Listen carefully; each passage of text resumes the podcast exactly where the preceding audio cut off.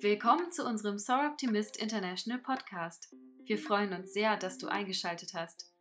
In diesem Podcast sprechen wir über Mädchen- und Frauenrechte, die Gleichstellung der Frau in der Gesellschaft und andere frauenrelevante Themen. Wir kämpfen für Women Empowerment und setzen uns weltweit für Gleichberechtigung ein, gemeinsam mit unseren Schwestern von Soar Optimist. Soul Optimist International ist eine der weltweit größten Serviceorganisationen berufstätiger Frauen mit gesellschaftspolitischem Engagement und Einsatz mit einem Netzwerk von über 75.000 Mitgliedern in 122 Ländern und Delegierten bei den United Nations. Die Gleichstellung der Geschlechter ist nicht nur ein grundlegendes Menschenrecht, sondern die Grundlage für eine friedliche, wohlhabende und nachhaltige Welt. Mit diesem Podcast wollen wir sicherstellen, dass die Stimmen von Mädchen und Frauen aus aller Welt gehört werden. Lasst auch ihr euch inspirieren.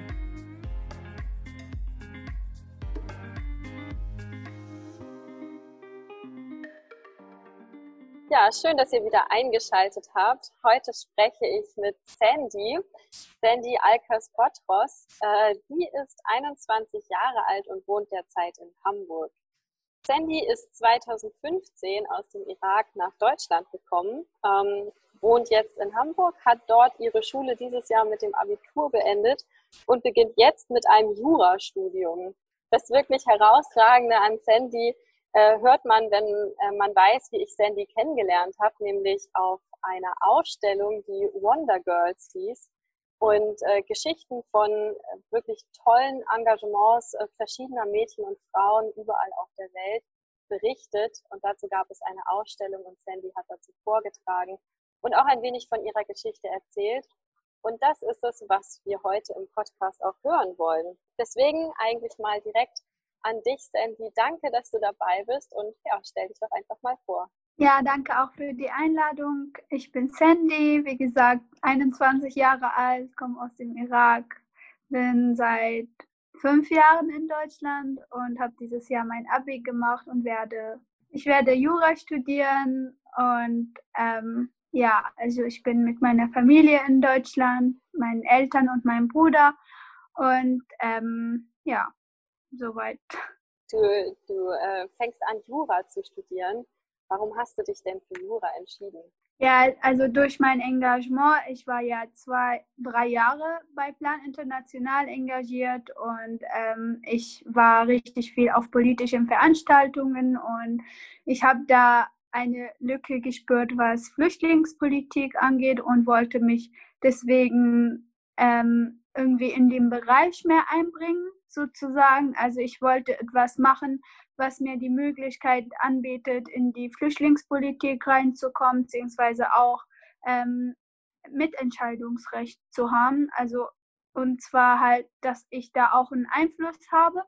Und dann war halt Jura für mich das, was sich angeboten hat und was mich am meisten interessiert hat als andere Studiengänge. Und ich möchte halt damit auch in die internationale Politik. Und das war, das ist auch mein Ziel, warum ich jetzt auch Jura studieren werde.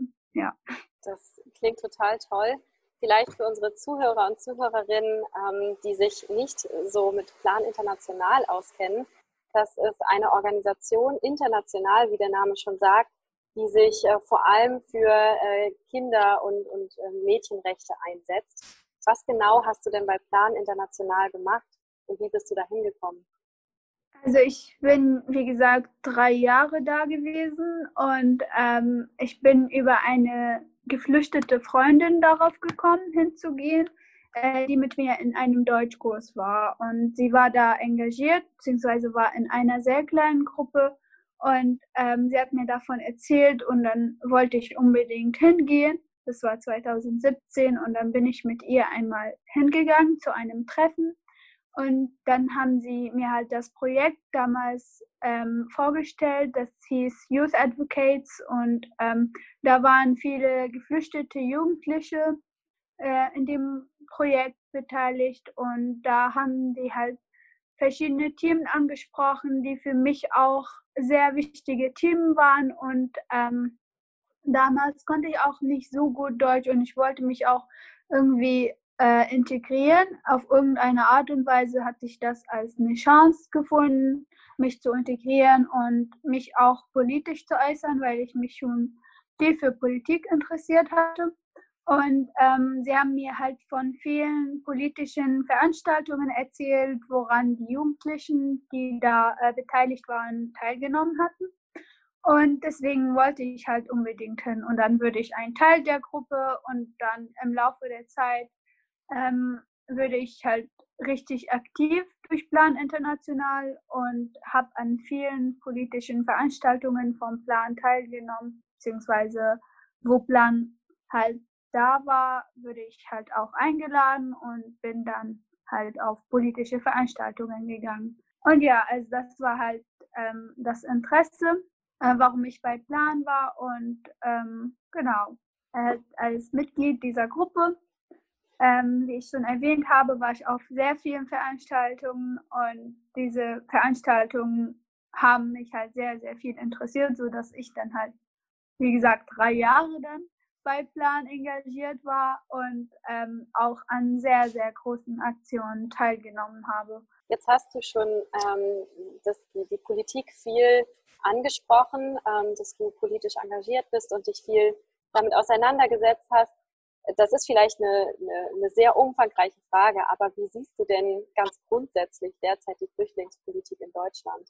Also was, was findest du gut, was, was findest du schlechter und ähm, wo kann man ansetzen? Ich kann es halt nicht konkret sagen, weil ich, wie gesagt, also ich kenne mich halt sozusagen mit zum Beispiel Flüchtlings- und mit der Flüchtlings- und Migrationsbehörde auch nicht aus und ich weiß nicht, was sie machen, aber das, was ich vor Ort gesehen hatte, waren zum Beispiel meine Kritikpunkte, dass viele Mütter keine Chance auf ähm, Deutschkurse hatten wegen den Kindern, weil sie keinen Kindergartenplatz bekommen hatten. Das war halt für mich so eine Sache, weil ohne Sprache kommt man hier nicht weiter und wenn sie auch überhaupt gar keine Möglichkeit haben, die Sprache zu lernen, fand ich das einfach nicht so gut. Also beziehungsweise hat das halt einen negativen Einfluss, so meiner Meinung nach.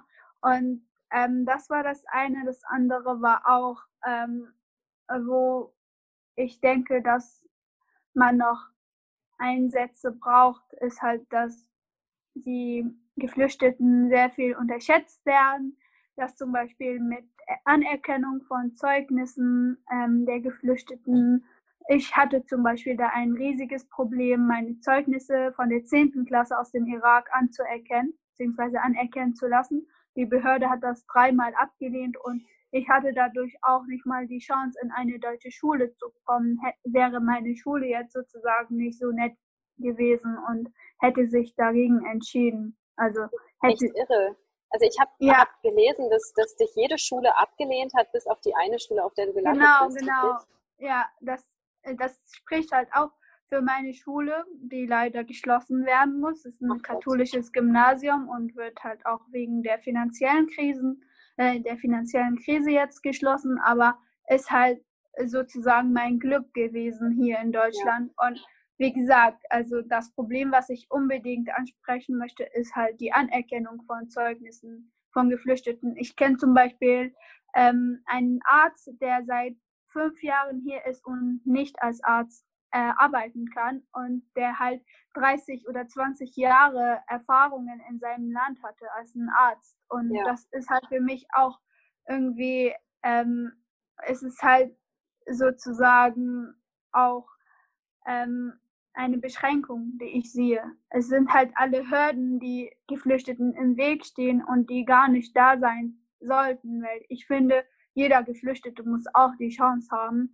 sich zu zeigen. Also ich finde halt, man muss Geflüchteten eine Chance geben und dann entscheiden, ob er was kann oder nicht. Das ja. ist halt einfach, ich weiß jetzt mit einem Arzt ist es halt vielleicht kompliziert, weil Arzt zu sein ist auch nicht so ein einfacher Beruf und man kann auch nicht direkt sagen, dass man als Arzt arbeiten kann, aber wenigstens, dass man die Zeugnisse anerkennt und dass man nicht so viel Aufwand macht bei der Verbesserung von den Zeugnissen sozusagen, dass sie halt die deutschen Zeugnissen ausgleichen. So.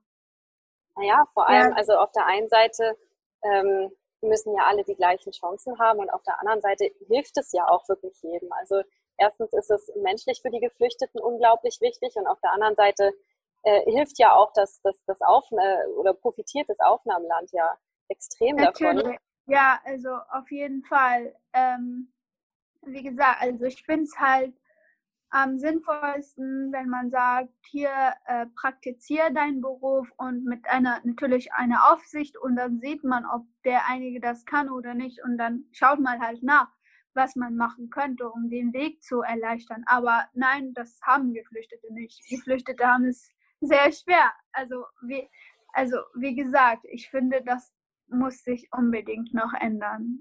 Das muss angesprochen werden. Und ähm, halt die zwei Sachen, die Anerkennung und ähm, genau, dass die Mütter auch die Chance haben, zu Deutschkursen zu gehen.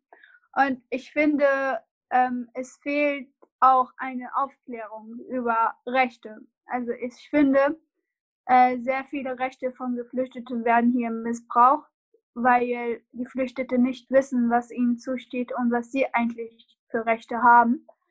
Und das sehe ich halt auch nicht ein. Ich finde, man muss da auch unbedingt Schulungen machen. Man muss da auch unbedingt so halt bei Deutschkursen das ansprechen oder auch halt irgendwelche Seminare machen, wo man extra das anspricht. Das ist ein Thema, was, was jeder Geflüchtete auch wissen sollte, was ihm an Rechte zusteht und wie er behandelt werden soll, weil sehr viele Geflüchtete lassen sich unterkriegen, sehr viele lassen sich beleidigen, lassen sich auch, also lassen sich Vorurteile auch aussetzen. Und das ist auch ganz falsch, weil sie haben nicht das Selbstbewusst, dass sie sich halt aussprechen oder dass sie sagen, was sie wollen.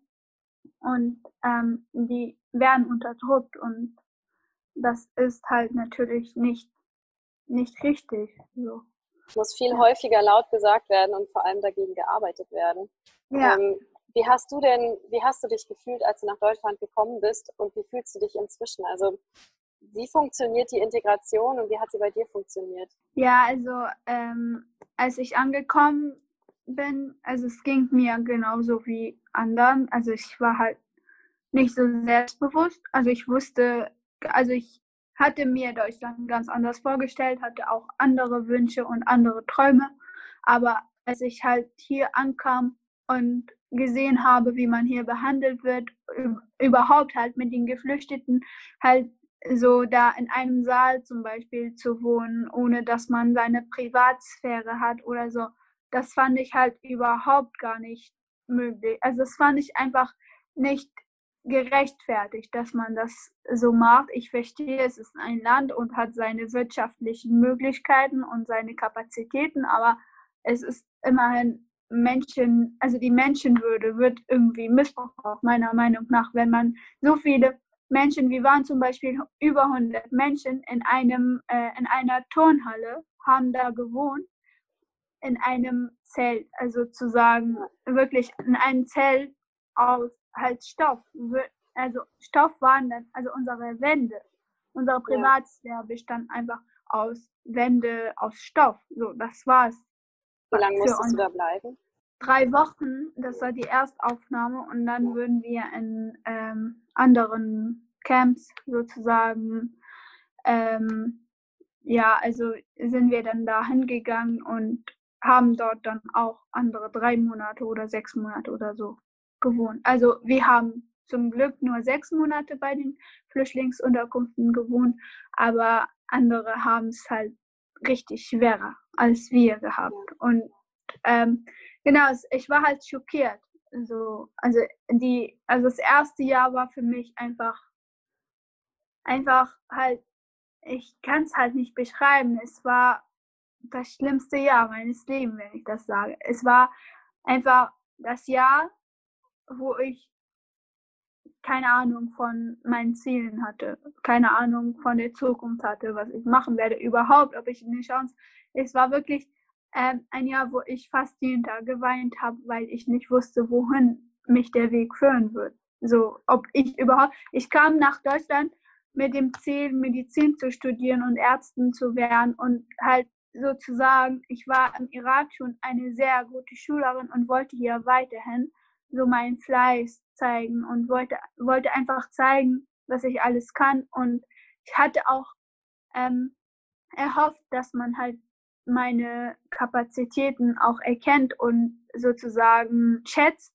Aber im ersten Jahr war das alles vorbei für mich. Also ich dachte so, das ist nicht die Zukunft, die ich mir halt erhofft habe. Und dann war es halt für mich einfach Tag für Tag zu leben, bis ich halt einen Aufenthalt habe oder bis ich irgendwas habe, was mir neu die Hoffnung gibt. Und das war halt sozusagen, ja, also es war das erste Jahr in Deutschland, ja, für da uns. man richtig Gänsehaut. Also wenn du das so erzählst, man kann ja, sich das also, nicht vorstellen und ich glaube, die meisten Hörer können sich das auch nicht vorstellen, was du ja, da durchgemacht hast. Genau, also wenn man es nicht erlebt, ist es halt schwer zu wissen, wie es sich anfühlt.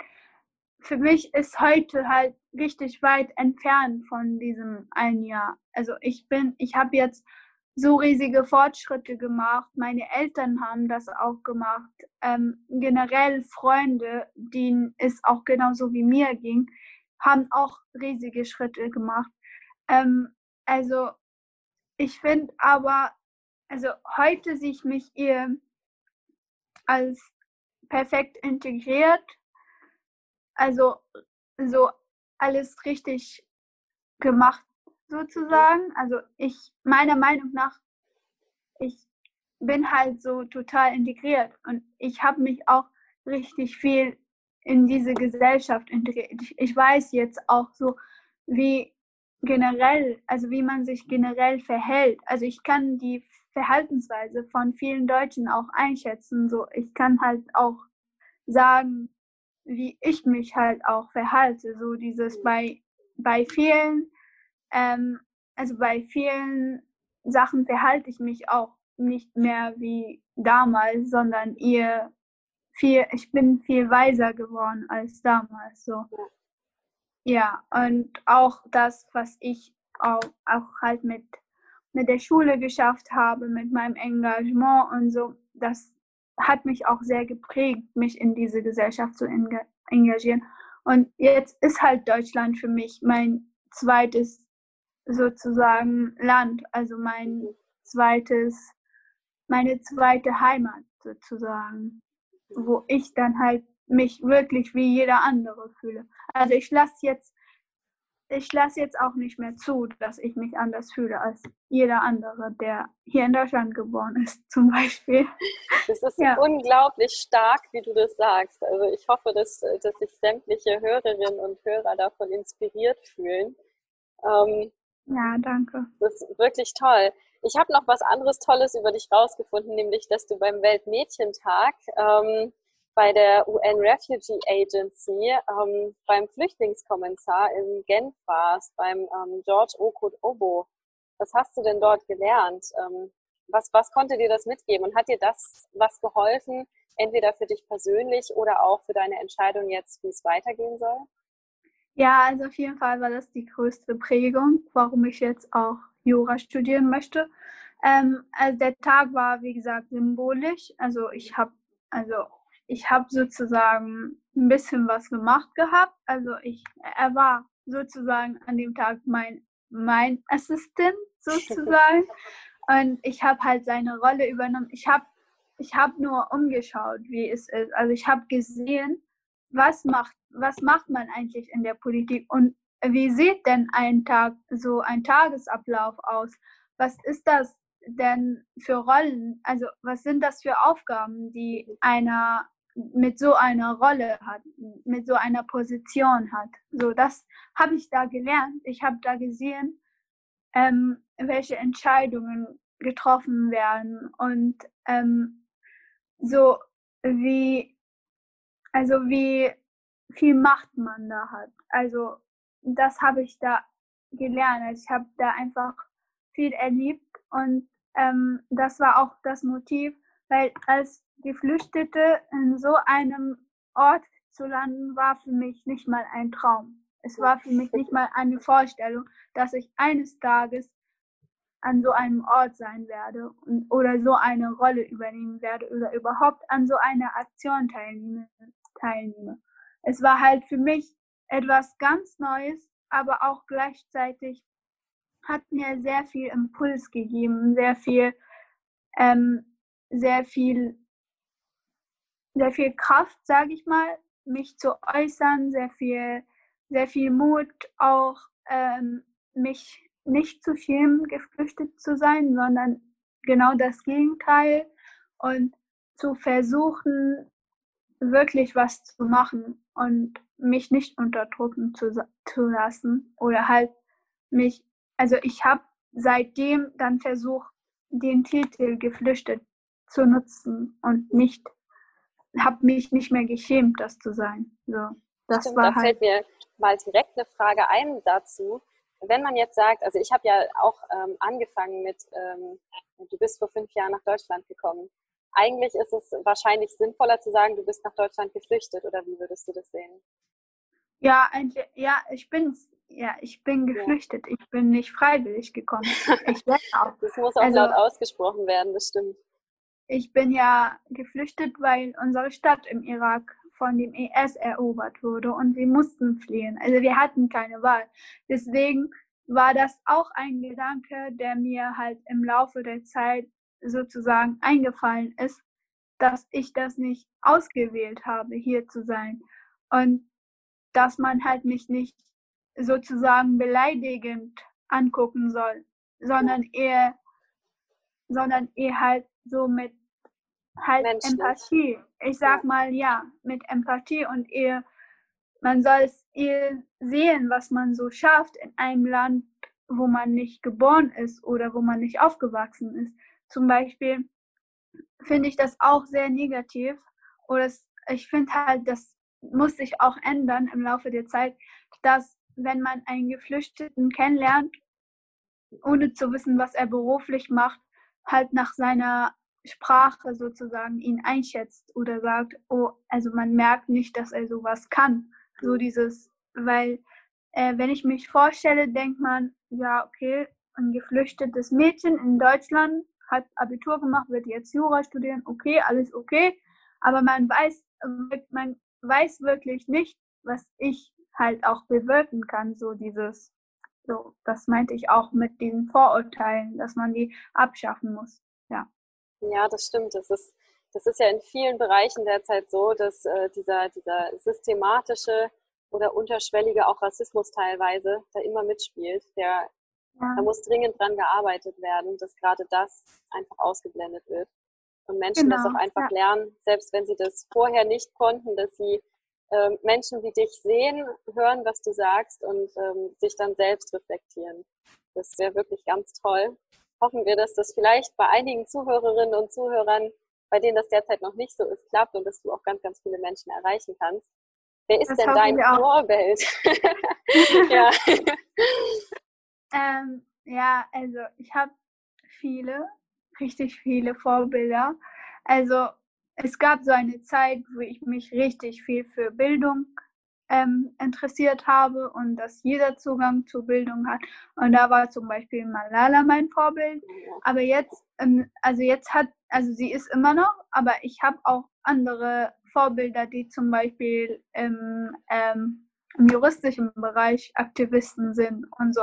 Ich kenne zum Beispiel eine, eine Person, es ist eine, äh, ein, eine junge Frau sozusagen und sie ist in einem Flüchtlingslager geboren und hat jetzt in Harvard im Master im, ähm, halt Jura gemacht, im juristischen Bereich. Und das ist halt für mich auch eine Inspiration, wie ich sehe, wie sehr sie sich für ihren Hintergrund sozusagen einsetzt. So, sie ist auch so eine, die sehr gerne sagt, dass sie also dass sie in einem Flüchtlingslager geboren ist und so.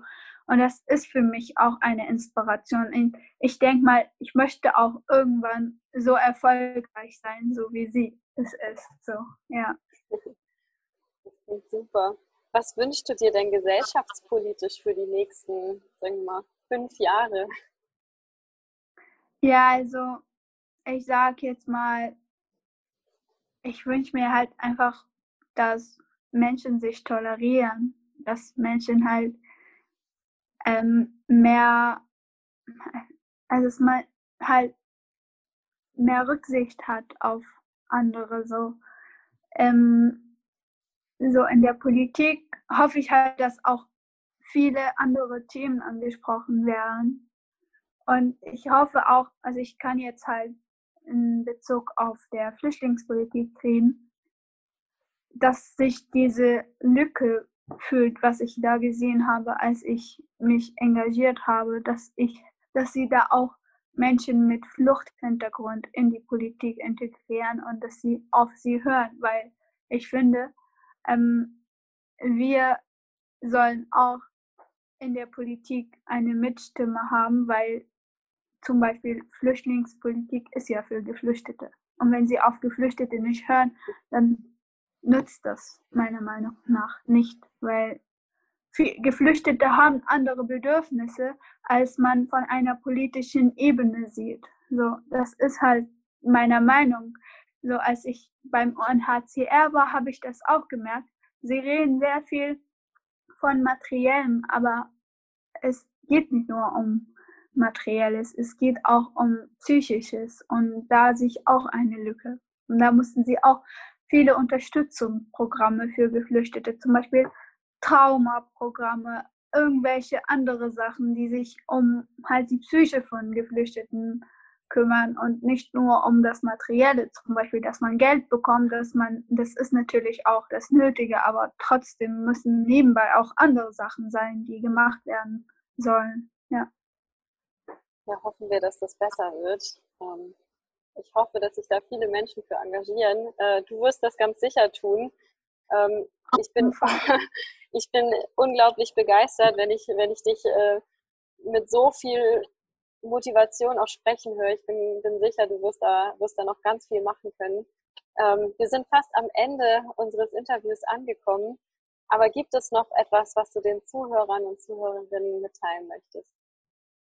Ja, also ich möchte halt nur sagen, dass wir als Geflüchtete auch einen Beitrag haben könnten, was alles in der Gesellschaft betrifft. Und wir können auch Teil dieser Gesellschaft sein, wenn da eine Interaktion herrschen kann. Also wenn man wirklich nimmt und gibt und wenn man auch sich öffnet. Und das wünsche ich mir auch in der Zukunft, dass man uns mehr zuhört, dass man auch unsere Geschichten anguckt, dass man auch hört, was wir für Hobbys haben und was wir eigentlich gerne machen würden, was wir beruflich, was wir beruflich erreicht haben oder auch in der Schule zum Beispiel. Äh, das wünsche ich halt mir. Und ja, ein weiterer, also halt Gedanke wäre, dass ich halt andere Geflüchtete ermutigen möchte, sich zu äußern, sich nicht zu schämen, dass sie geflüchtet sind, sondern stolz darauf zu sein, in so einem Land zu leben und so viel zu erreichen, überhaupt die Sprache zu verstehen und sich einzubringen und sich nicht unterbringen zu lassen. Ja. Wahnsinnig schön. Vielen, vielen Dank. Danke. Ich bin ganz, ganz dankbar, dass wir das Interview führen konnten. Und äh, ich hoffe, dass äh, die Zuhörerinnen und Zuhörer auch viel Spaß hatten, ähnliche Gänsehaut hatten wie ich und sich jetzt motiviert fühlen, ähm, sich zu engagieren, mehr für Flüchtlinge einzutreten und dass Geflüchtete äh, ihre Stimme erheben. Und ja, ich denke, äh, Diversität und Empathie für jedes Gegenüber ist eine Bereicherung für jede Gesellschaft. Und hoffen wir, dass es da besser wird.